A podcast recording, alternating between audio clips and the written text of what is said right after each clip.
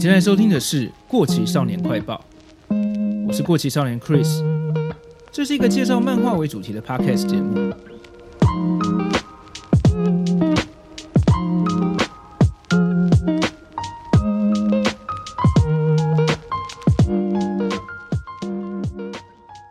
大家好，新年快乐！这一集是二零二四年的第一集，又是一个新的开始。大家应该已经发现，连开场的音乐都换掉了吧？不知道大家还习惯吗？这一集开始要换掉开场音乐的原因，其实是因为之前我把以前的节目音档放上 YouTube 频道的时候，开场的 BGM 收到了版权警告。如果我短时间内收到三个警告的话，频道就会被关掉。所以想说还是赶快换一首好了。很奇怪的是，我当初找音乐的时候，我印象中有特别确认是可以免费使用的。不知道是不是因为它的规则包括了不能重新编辑修改的关系，然后我拿来当开场音乐的时候，中间加入了我的声音，就算是一种修改吗？我也不太知道。总之，从这一集开始会换上新的开场 BGM，这次的版权我就确定应该没有问题了，也希望大家喜欢哦。好，那今天这一集是杂谈系列，我这一次还没有要做类似年度回顾之类的东西。因为下个月底就是这个节目的三周年了，所以回顾就等到三周年的特别节目吧。今天我想要跟大家分享一下我筹备了一阵子的企划，昨天应该已经有在社群上公开了。这是一个年度的企划，就是我跟一位同人绘师 Koma 合作，今年会陆续推出一系列九零年代我很喜欢的经典漫画的同人图，会在今年的每个单数月份以月历的形式。提供图片连接，免费让大家下载。另外，在双数月份，我也会稍微修改，做成其他格式，像是明信片等等，试出给大家。下载连接我会放在这一集节目的 show note，还有 IG 线动跟脸书贴文等等地方，欢迎大家来下载了。喜欢的话，也请持续追踪这个企划。这位绘师 Koma 其实是我在之前工作的游戏公司里面常常合作的美术同事。我也已经是十年前的事了。那时候我就很喜欢他画的人物风格，一直想说有机会要自己做东西的话，一定要找他来画图。这次想要做这个回馈听众的年度企划，终于可以跟他合作了。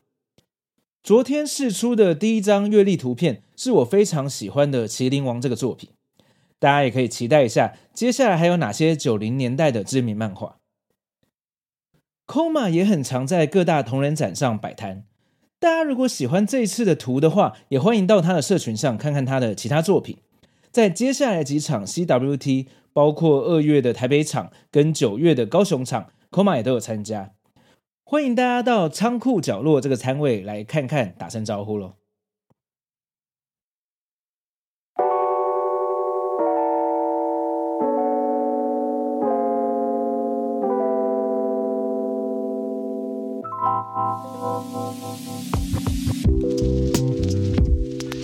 那在节目方面呢，我今年最大的目标当然还是稳定更新了。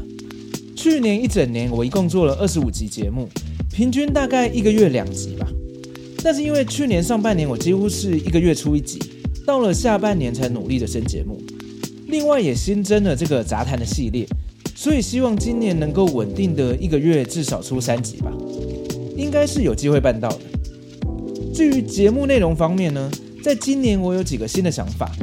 第一个是我想要把这两年多来一些听众在问卷啊、留言，还有私讯里面跟我提过想要在节目上聊的漫画，尽量优先拿来做节目的主题。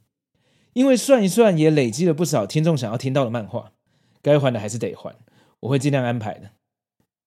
第二个关于节目内容的目标是，今年我应该会多看一些目前的台湾漫画。